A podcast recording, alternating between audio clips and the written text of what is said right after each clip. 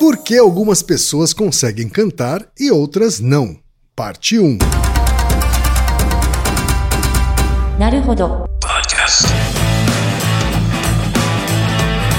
Bem-vindo ao Naruhodô, podcast para quem tem fome de aprender. Eu sou Ken Fujioka. Eu sou o de Souza. E hoje é dia de quê? Fúteis e úteis. Altaí, vamos para os recados da paróquia. Quais são? Número 1, um, vai no iTunes Store, dê 5 estrelas e faça o seu comentário. Isso aí. Número 2, indique um episódio do Naruhodô para alguém que nunca ouviu o Naruhodô ou mesmo nunca tenha ouvido um podcast. Vamos aumentar o tamanho de nossa podosfera. E número 3, Altaí, Ah, o número 3 é sobre ajudar a manter o Naruhodô no ar, Altaí. isso aí. E para contribuir, basta usar o aplicativo PicPay e assinar o apoio mensal de 15 reais. São duas Coca Zero, querido ouvinte, querido ouvinte. Uma para Altair e uma para mim. E como assinante, além da nossa gratidão, você terá três coisas. Um, você terá acesso ao grupo secreto no Telegram, ou seja, assinante pode conversar com a gente com a comunidade de ouvintes assinantes. Dois, você terá vantagens especiais. Por exemplo, assinante recebe os episódios no grupo secreto do Telegram antes de todo mundo. E três, você receberá conteúdos exclusivos. Por exemplo, assinante recebe episódios que só são distribuídos no grupo secreto do Telegram. Então é isso. Baixe o aplicativo PicPay e assine o apoio mensal. Com o PicPay você ainda vai poder pagar boleto, transferir dinheiro entre amigos, recarregar celular, sacar o saldo em qualquer banco 24 horas sem taxa. E olha só, no primeiro mês de apoio ao Naruhodô, você ainda tem um cashback de 10 reais. Isso mesmo, você assina e recebe 10 reais de volta. Tá? Agradecemos desde já e participem, por favor. É isso aí. Antes da pauta, mais um recado. Naruhodô está abrindo espaço para os podcasts das Minas, porque representatividade é importante também na podosfera. O destaque de hoje vai para o podcast Molho Shoujo, tocado pela Giovana, Amanda, Laís, Beatriz, Ingrid, Ana Raquel e Gabriele. Ouça o recado que elas deixaram para você, ouvinte do Naruhodô, e conheça o podcast Molho Shoujo. Hum, você acha que tá faltando um tempero da discórdia no seu shoujo de sei. Hi! Hi! Hi! Sou des. Te apresentamos o Molho Shoujo, um podcast de debates ácidos a respeito do mundo shoujo de sei que tanto amamos e odiamos. Nossa, cara! A cada episódio, iremos problematizar questões sociais e culturais como romantização do estupro, imposição de gênero e protagonismo feminino embutidos em alguma obra. Nani? Contamos com a sua participação para enriquecer o debate. E aí, servidos? Sugoi! Então, procure por Molho Shoujo, seja lá onde você encontra podcasts. Jutsu Yobi. Um abraço! Sayonara! Então tá Altaí, hoje a gente vai tratar de um assunto uhum. que tem a ver não só com nascer com talento, oh. mas praticar esse talento. Ah. Né? Se você não praticar esse talento, não adianta, não é? Pois é, com né? certeza. E com conhecimento é a mesma coisa, Altair. Exatamente. Não adianta você ter nascido com um cérebro bom. Se não estudar, não se rola. Se não estudar. Né? Exato. É por isso que a gente chegou ao momento Alura. Ah, verdade. né? Porque o momento Alura é o momento em que a gente lembra os nossos ouvintes sobre a maior plataforma brasileira de cursos online. né? São mais de 900 cursos disponíveis, cursos de programação, de design, cursos de estratégia e gestão, enfim, várias categorias. E ele é o que, Altair? Ele é a Netflix, Netflix dos cursos. Né? Por quê? Porque você paga uma só matrícula, uma só mensalidade né? e tem acesso a todo o catálogo de cursos. Muito bom. né? E ouvinte Naruhodo tem condição especial, né? 10% de desconto no preço original. Né? Para isso é muito fácil, é só visitar, você já sabe, alura.com.br barra promoção barra Naruhodô. Faça a diferença na sua carreira com a Alura. Temos pergunta de ouvinte aqui, Altair. Uma pergunta cantada de uma cantora, né? da Sara Hipólito, que tem 32 anos e é contadora por formação e cantora nas horas vagas. Altair. Muito bem. Ela disse que tem uma dúvida que corrói ela há anos. Vamos tentar resolver. né? Ela diz o seguinte: Pra mim é muito natural cantar, eu sempre fiz isso. Ouvir e sentir os tons das músicas e conseguir cantar no tom correto. Eu não sou nenhuma Vanessa da Mata, mas quebro o galho. Eu faço isso desde criança. Minha dúvida é: por que algumas pessoas conseguem cantar e outras não? Existe alguma coisa que explique este fenômeno? Altair, eu acho que ela deve estar se referindo ao fato de algumas pessoas serem afinadas naturalmente, Uhum. né? Isso. E outras não. Já estamos. Ah, boa, já, já começamos bem. Isso. Deve ser sobre isso que ela tá falando. Exato. Porque cantar todo mundo consegue, né? Pelo menos parabéns pra você. Esse cantar mal, todo mundo consegue. Isso. Né? Ou pelo menos produzir os sons, todo mundo Aham, consegue. Né? A Quer questão. dizer, todo mundo, né? Eu já vi algumas pessoas que só conseguem engruinir, mesmo um parabéns pra você. É, mas já é o som, né? Já é o som. Conseguir cantar, na verdade, tem uma gradação, né? Que vai do não emitir o som, que aí Uhum. engloba outros tipos de problema, até conseguir cantar de forma afinada. E aí tem um termo técnico que é com tessitura. Tessitura. Tessitura é um termo técnico da área de canto, porque uma coisa é você ouvir a nota. Tipo, eu Certo. toco uma nota e você Uhum. consegue ouvir e discriminar. Tipo, você toca num piano um, um Fá, e aí você responde, ah, essa nota é Fá. É verdade. Então você tem uma capacidade auditiva e de percepção dos tons adequada ou até acima da média. O que não Né? quer dizer que você saiba cantar aquele Exato, Fá, né? isso. Reproduzir aquele Fá. Isso. Então são coisas diferentes. É, eu já vi afinadores de piano, né, que tinham um ouvido Muito ouvido bom, sim. praticamente absoluto, assim, Uhum. né? E, mas não conseguiam cantar, não. Na Isso. hora, de, na hora de reproduzir com a boca, eles Isso. não conseguiam ser afinados. Porque são estratégias diferentes, né? Uhum. Então a, a causa material é diferente. Para você ouvir, é, aí é o sistema audi- auditivo, né? Uhum. E para você falar é o sistema fonador. Então não necessariamente vocês têm os dois muito bons, né? Então é totalmente Uhum. eles compreensível. estão integrados, né? Eles, têm contato, mas Ah, eles, tá, mas eles, eles são eles não são de- independentes. são totalmente independentes, tanto cerebralmente Então quanto faz sentido uma funcionalmente. pessoa ser é, afinada no ouvido, Uhum. vamos dizer E não assim, conseguir cantar. e não ser afinada na hora de cantar. Totalmente. E vice-versa. E vice-versa. então você tem quatro grupos, né? Você tem as, as pessoas ruins nos dois, bons nos dois, e aí ruim em um e bom no outro. Tá? Agora, você, antes de mais nada, né? Uhum. É, é uma coisa que você nasce ou uma coisa que você aprende? Aí temos que usar um episódio na Naruhodo recente, né? Que é o sobre superdotados. Certo. Não é igual a ser superdotado, mas pensa, por exemplo, um jogador de futebol. Tá? Um jogador de futebol pode ter uma habilidade dele, intrínseca, idiosincrática, para jogar bem futebol. Mas se ele não treinar, não rola. Ou ele se lesiona muito fácil, ou ele não consegue desempenhar aquilo que ele tá pensando. Então, canto. Especialmente se ele for fazer isso com alta performance. Isso, é, pra- competitivamente, profissionalmente. Então, canto é a mesma coisa. Então, canto depende de duas coisas, que é a amplitude vocal, que aí é ligada à causa material e formal, já entrou Aristóteles aí, né? Certo? Aí tem uma coisa aí anatômica. É, individual, assim. Uhum. E treino. Se não treinar, não rola. Se você pega pessoas que treinaram, sei lá, 100 mil horas, muito tempo, aí tem um componente individual ligado Uhum. à amplitude vocal, Certo. tá? Mas se você não treinar dezenas de milhares de horas, não rola. Não adianta nada Não você adianta ter um nada. instrumento biológico, certo? Isso, não adianta nada você ter um instrumento, saber como ele funciona, entender tudo dele, até ter alguma habilidade, mas não praticar. Uhum. Sim. Então o esforçado ganha daquele que tem o talento, entre aspas. Parece com esporte aí nesse É caso. igualzinho. Então, um- uma ideia desse Narugodo, por isso que é em duas partes, é a gente fazer um pareamento mesmo entre habilidade vocal e cantar com o esporte.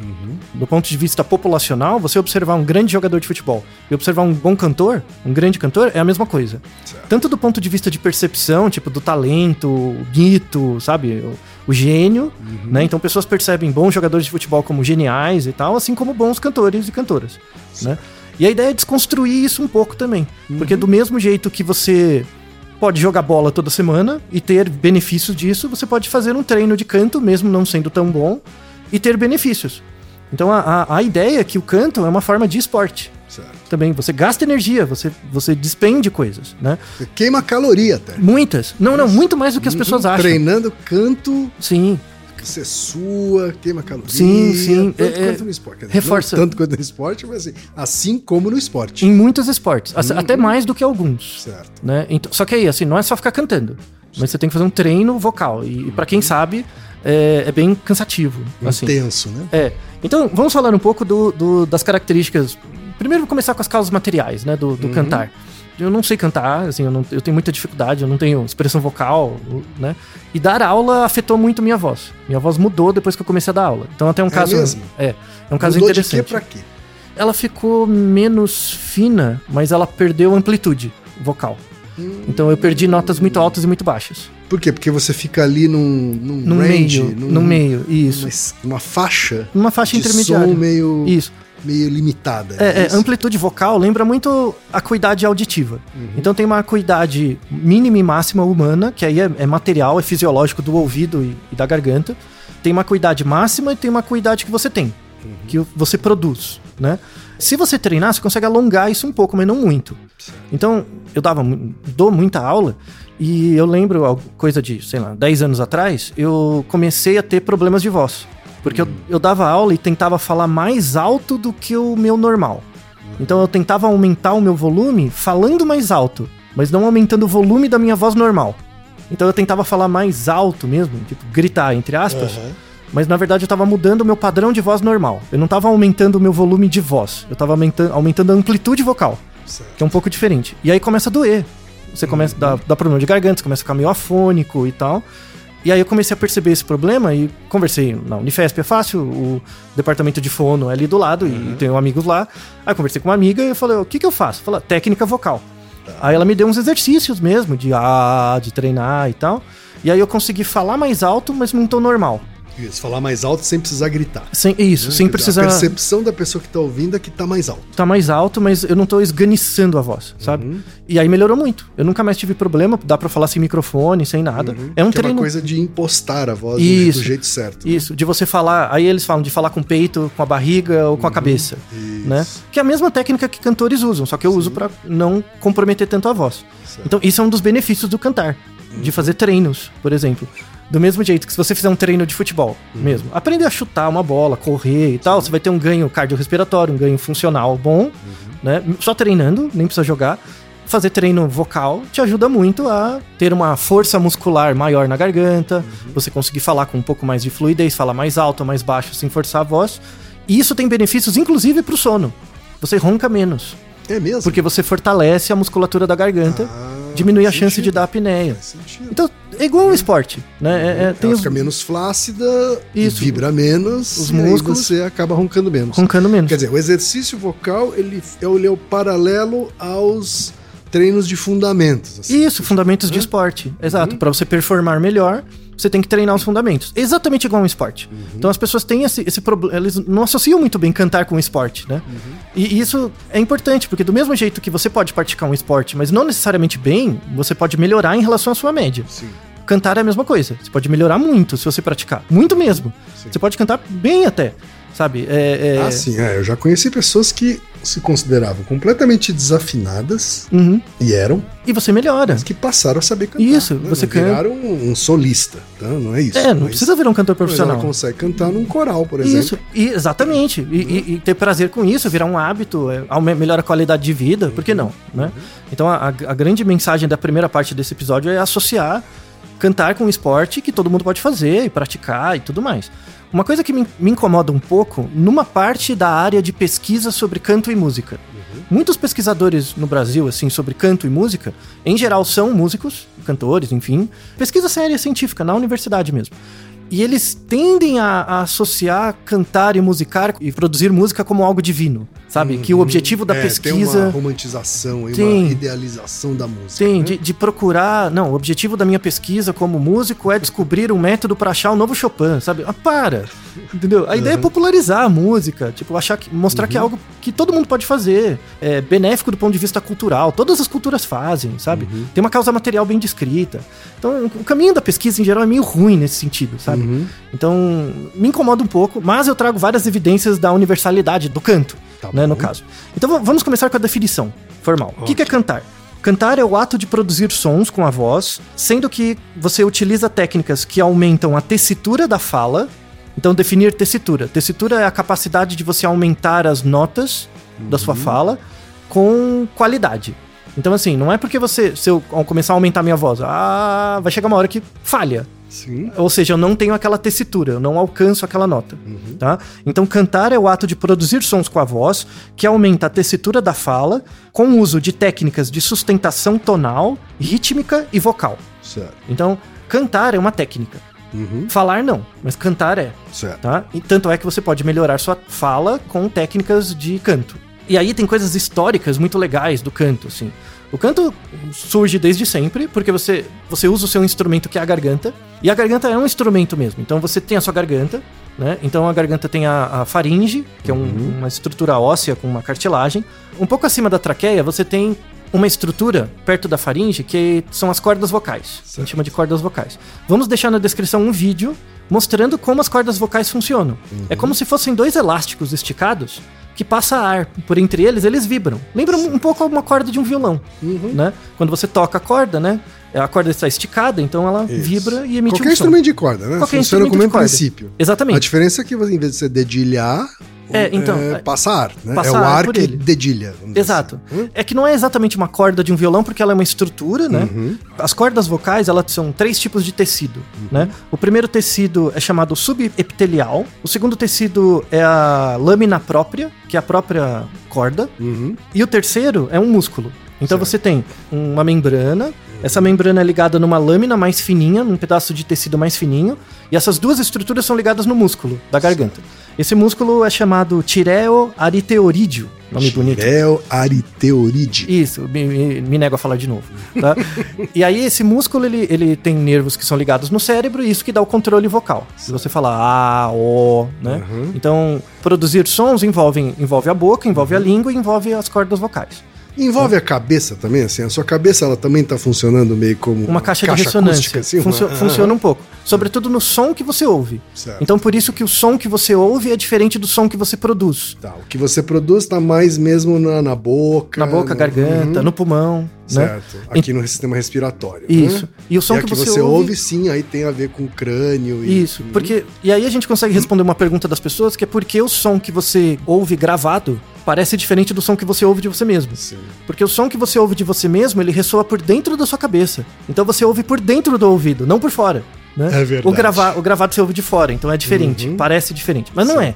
Mas parece. Mas né? soa diferente. É, porque o ângulo que o cérebro recebe, o ouvido recebe a informação é diferente, Uhum. tá? Por isso que você acha estranho quando você ouve seu som gravado. Então, a, para você perceber como que funciona a voz, é parecido com uma bexiga. Imagina uma bexiga de aniversário, você enche ela de ar. Quando você enche de ar, é o seu pulmão. Você enche o pulmão, né? Aí, imagina que você pega o biquinho da, da bexiga e abre. Sabe quando você segura as pontinhas? Sim. Não faz um som bem fininho? Isso. Faz... Tá. Isso, faz um sonzinho bem fininho. Como que você produz esse som?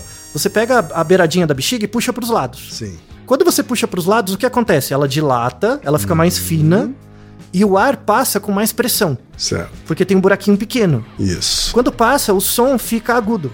Né? Então, quando você pega as suas cordas vocais e fecha elas, fecha elas, vai passar pouco ar, o som que sai ali é agudo. Sim. Tá? Ele tá fazendo vibrar uma camada mais fina da Isso. borracha. Da borracha, né? uma borrachinha. E aí acaba gerando esse som Isso. agudo. E se você perceber, é, você tem uma vibração grande Uhum. da, da bexiguinha, né? E aí faz aquele som bem altinho, né? Quer dizer, quanto mais pressão do ar, Mais fininho. mais agudo vai ser o som. Isso. né? Então, então, se você pensar na sua garganta, você tem que contrair os músculos. Você contrai os músculos da, da, da garganta, esse músculo tirel ariteorídeo aí, contrai ele, ele fecha mais as cordas vocais e aí o ar passa com mais dificuldade, o som sai mais agudo, Certo. né? Como é que você faz o som sair grave? É só soltar a bexiga. Se você soltar, ela faz aquele barulho. O barulho é mais grave. Mais grave. Então, os sons graves são produzidos, em geral, com as cordas vocais bem abertas e os agudos com a corda vocal fechada. Então, basicamente é assim: é igual uma bexiguinha. Isso. Seu pulmão, é, você pode emular as cordas vocais com uma bexiguinha de aniversário. Uhum. É a mesma coisa. É por isso que os instrumentos de sopro, Uhum. eles variam de dimensão. De largura, de né? comprimento, É, exato. então, quanto mais estreito o canal de ar, Uhum. Né, mais agudo vai ser o som. Exato. Por isso, um trompete é bem mais agudo do que um trombone. Perfeito, exatamente. E aí, além do tubo, tem a boca. Sim. Então tem aquela boca que abre, né? No caso do Uhum. trombone, que no seu caso é a boca. Sim. A sua boca. Então quando você abre a boca, ou fecha a boca, ou usa a língua pra, no, no céu da boca, você produz sons diferentes. Então basicamente seu, sua garganta é um trompete. Uhum. É algo do tipo, tá? É um trompete com variações. Mas é, é basicamente isso. E aí é legal falar desses músculos da garganta. Na verdade, você tem quatro músculos, tá? A sua garganta é envolta nas cordas vocais por quatro músculos. Dois deles são os tireoariteorídeos e tem outros dois que são os cricotireoídeos, tá? Aí, pra facilitar, vou chamar de músculos TA, que são os tireoariteoídeo, e os músculos CT. Então, ah, é C, TA e CT, tá? Então, a sua, a sua garganta, ela tem esses quatro músculos. Os músculos TA, eles encurtam as cordas vocais. Como eles encurtam, elas deixam ele- elas mais grossas, você produz o som mais agudo. Certo. Fecha mais, tá? E o- os músculos CT, eles alongam. Quando ele alonga, abre mais espaço. Então, basicamente é isso. Então, esses quatro músculos trabalham junto. E aí você cria quatro tipos de voz no trabalho desses quatro músculos. Os músculos TA, em geral, eles trabalham com dois tipos, que é a voz gutural. Voz gutural é uma voz que você produz, você sente ressonando no seu pulmão. É tipo voz de, de vocalista de heavy metal. Aquela coisa assim, tá? Que... Aquele heavy metal. É, né? bate-cabeça mesmo. É, isso. É a voz gutural, né? Então tem exercícios vocais pra você treinar essa voz, assim, bem grave. Reginaldo, bota a voz gutural aí, tá? É. De heavy metal.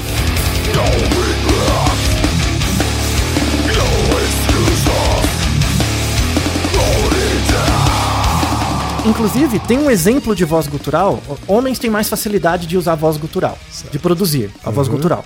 Vamos deixar na descrição. É um tipo de coral de produção. É, é muito comum na igreja é, ortodoxa russa. tá? Eles usam muito. Que é chamado corais octávicos. Ou, ou octavismo, né? De uma oitava bem baixa. Então eles pegam a oitava mais baixa que você produz e os caras treinam pra fazer mais baixo ainda. Né? É o Desse- desafio dos baixos. muito baixo. Assim, é, tem uns caras bons nisso que as coisas vibram na mesa quando o cara canta, sabe? De tão baixo que é, assim. De tão grave que ele consegue soltar. É, assim. porque o som, o som grave, é, o som agudo dói o seu ouvido. O som grave faz as coisas vibrarem. Isso, né? é o som do que sai do subwoofer. Isso, né? exatamente, é Né? aquele Por isso som- que o subwoofer faz a sala tremer. né? Exato. Quando você tá assistindo um filme e de repente as coisas começam a tremer. Isso, é- é, é bem alguma coisa tipo- que saiu do subwoofer, né? Isso. Então, esse som gutural é ligado, é produzido em geral pelos músculos TA, né? E aí você tem que ter uma habilidade especial desses músculos, aí é uma causa material, você tem que ter nascido com uma, habilidade especial desses músculos de controle.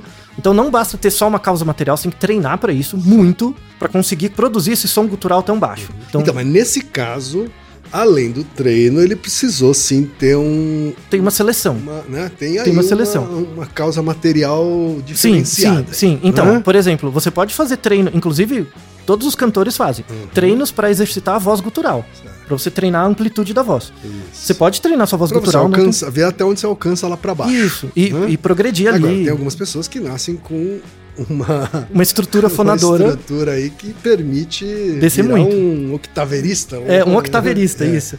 E aí o. O, o mesmo vale para agudo, certo? Tem algumas pessoas, Uhum. né? Tipo aquele Edson Cordeiro, que nascem com um instrumento também que é favorável pro agudo. Isso, é amplitude Uhum. vocal. De novo, a voz gutural é produzida principalmente pelos músculos TA. Todo mundo consegue produzir, mas algumas pessoas conseguem produzir muito, Uhum. tá? O Reginaldo ele põe um exemplinho do, da voz octávica.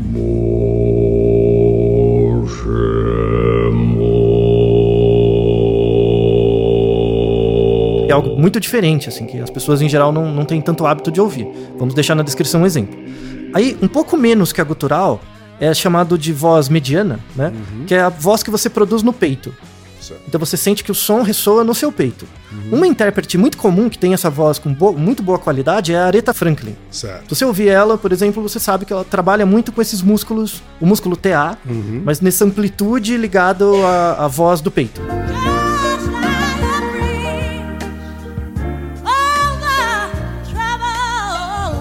Aí depois você tem a produção do, do músculo CT, onde que o CT trabalha mais.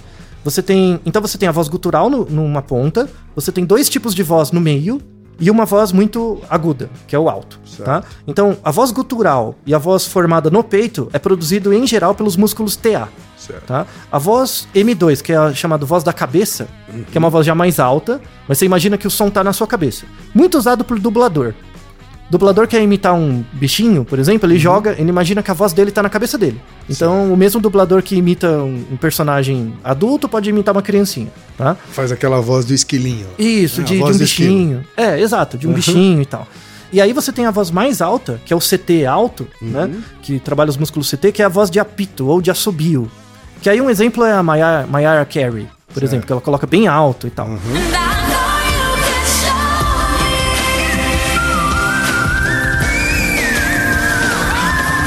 Então, isso são as causas materiais, né, ligadas à estrutura fonadora. assim. Então, basicamente, a gente tem quatro amplitudes de voz, duas médias que todo mundo tem, e aí os, os mais extremos, né, que é o mais agudo e mais grave. O interessante é que isso, isso acontece em humanos. Então, por exemplo, símios não têm esses músculos todos. Eles têm os quatro músculos, mas não trabalham desse jeito. Tá? Eles até têm corda vocal, mas não- é muito pouco desenvolvido. Tá? Então, outros símios não, têm essa, essa plasticidade tão grande e tal. Mas E a- eles teriam, se É, é- fossem treinados pra isso? assim? Não. Não. Não, não. Tem Precisa uma de. causa material. Bem, então. precisa de milhões de anos de evolução, assim, de pressão seletiva. Então, por exemplo, a nossa garganta ela é mais baixa. né? Os músculos da, e os- as estruturas da garganta são mais baixas do que nos símios. Nos símios é mais perto, mais alto. Como a nossa garganta é mais baixa, tem um coproduto, que a gente tem muito mais chance de engasgar. Tá. Tem o nosso Naruhodo sobre eh, soluço, né? Porque soluçamos, que é um caso disso. Então, a gente consegue sobreviver, mas à custa de ter uma maior chance de engasgar e ter a apneia do sono. Nós somos o único organismo que, esquecendo o cachorro, pug, que tem a cara batida, mas é por seleção artificial, a gente é o único organismo que tem a apneia do sono. Ah, é? É, nenhum outro organismo tem. Olha só, eu pensei que era, tipo, comum entre os mamíferos. Não, assim. não é. Não é. Assim, outros organismos roncam, mas ter colapamento da via aérea, assim, fechar, só a Sim, gente. tá. Então é um coproduto da linguagem. A gente fala, isso é um grande benefício, mas em contrapartida a gente pode sufocar mais fácil e também tem a apneia, Certo. tá? E tudo bem, é um trade-off e parece que a gente, como a gente tá vivo até agora, parece que tem dado certo, Aham. tá? Então, feita essa questão material, né? A gente pode entrar, por exemplo, numa questão mais evolutiva. Então, a gente canta, mas tem outros organismos que cantam. O principal deles são as aves. Sim. A ave canta muito, né? E aí o interessante é que assim, o canto pra ave tem um papel um pouco diferente do nosso. E aí é muito legal, porque uma razão pela qual esse Naruhodo é do final do ano, porque ele junta vários outros. Então, se a gente pegar episódios mais antigos do Naruhodo, principalmente o episódio 144, que é sobre cócegas, o episódio 149, que é porque damos risada, o 181, que é porque a gente soluça, o 179, que é porque que a gente ouve música até cansar, e o 206, que é porque a gente chora, Todos eles têm um mecanismo comum, que é a respirar, tá? Então, pra você chorar, você tem que respirar. Pra soluçar, você tem que respirar. Pra dar risada, você tem que respirar. E pra cócegas, você tem que respirar. Ou seja, no fundo, é sempre o ar entrando e saindo. Verdade. Conforme você vai respirando, isso é o primeiro, o primeiro comportamento básico, outros comportamentos vão surgindo a partir desse primeiro comportamento de respirar. Então, você respira, isso te dá vida. Aham. Né? E a partir da interação com o meio, você vai criando exadaptações do comportamento de respirar. Tipo chorar. Então, quando, qual a diferença entre chorar e dar risada? Você é exposto a alguma coisa, prende o ar. E aí, dependendo do que for, ou você dá risada ou chora. Temos dois Naruhodo sobre isso. Soluçar, que é quando dá algum problema na respiração, é um mecanismo. né? Então tem várias estratégias do porquê a gente soluça. Cócega é a mesma coisa, né? que é uma estimulação externa. Cantar é uma coisa de outro nível. Então, se você pensar chorar, dar risada, cócega tal, tem uma questão social, mas é eminentemente algo mais fisiológico. Assim, tem uma causa mais ligada fisiologicamente. sim. Cantar não. Cantar já envolve algo mais eficiente, ambiental, cultural e tal. Verdade. Então, cantar é uma exadaptação Porque desses você decide cantar. É diferente Isso. das outras coisas Não. que fazem parte da sua existência. E você é re- reforçado. Uhum. Ou não. Ou você é reforçado por cantar ou não. Sim. Então, o comportamento de soluçar, chorar, dar risada, cócegas, eles existem, eles são mais, mais primitivos, entre Uhum. aspas. E num, num ambiente grupal mais complexo, gera outras exadaptações. Uma delas é o cantar. Tá? Uhum. Do mesmo jeito que você se locomover, a marcha e tal, faz com que você sobreviva e depois vira o jogo. Né? Então, você saber chutar uma bola ou chutar alguma coisa é, serve como mecanismo de defesa, serve como várias coisas, depois serve como jogo, habilidade. Qual é o meu lugar no grupo? Qu- Quão habilidoso eu sou? Sim. Por isso que esporte e cantar não tem diferença do ponto de vista de reconhecimento do grupo. Isso é muito importante. Tá? Então as pessoas não associam cantar com esporte, mas é a mesma coisa, tá? desse ponto de vista biológico. Para as aves é diferente. Para as aves, o canto é ligado diretamente à sobrevivência, porque eles se comunicam cantando e eles se reproduzem com base no canto.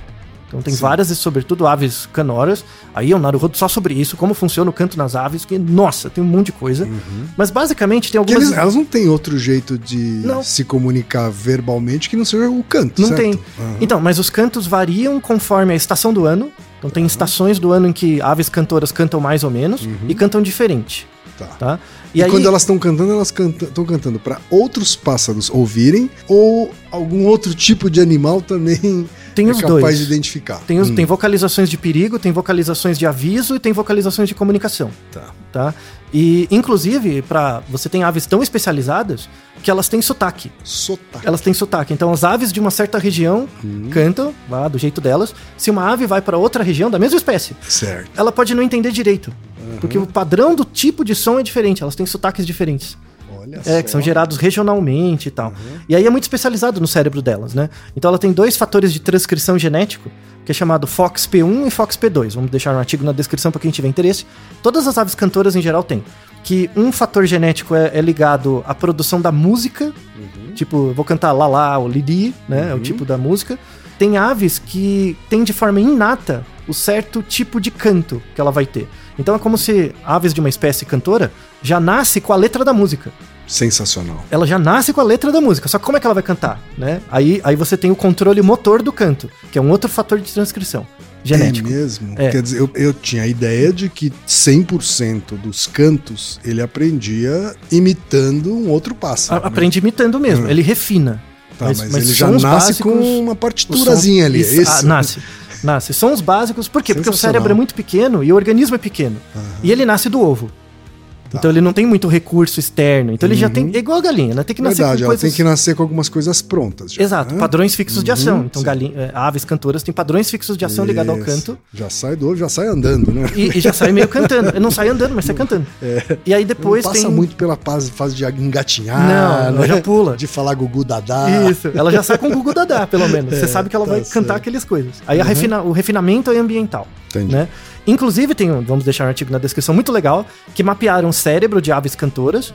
E aves cantoras têm uma lateralização, porque a, a linguagem no nosso cérebro ela acontece muito mais do, do lado esquerdo do que o direito. Né? Uhum. É, nas aves também. Também do lado esquerdo. Inclusive, tem uma área cerebral que é muito parecida com a área de Broca, que é a nossa área cerebral ligada à linguagem. Certo. Então, aves que cantam, na verdade, elas usam o canto mais como linguagem. Não é que elas cantam de verdade. Elas cantam pra gente que não entende a linguagem. Entendi. É igual você ouvir alguém que fala uma língua estrangeira, você acha que a pessoa tá cantando.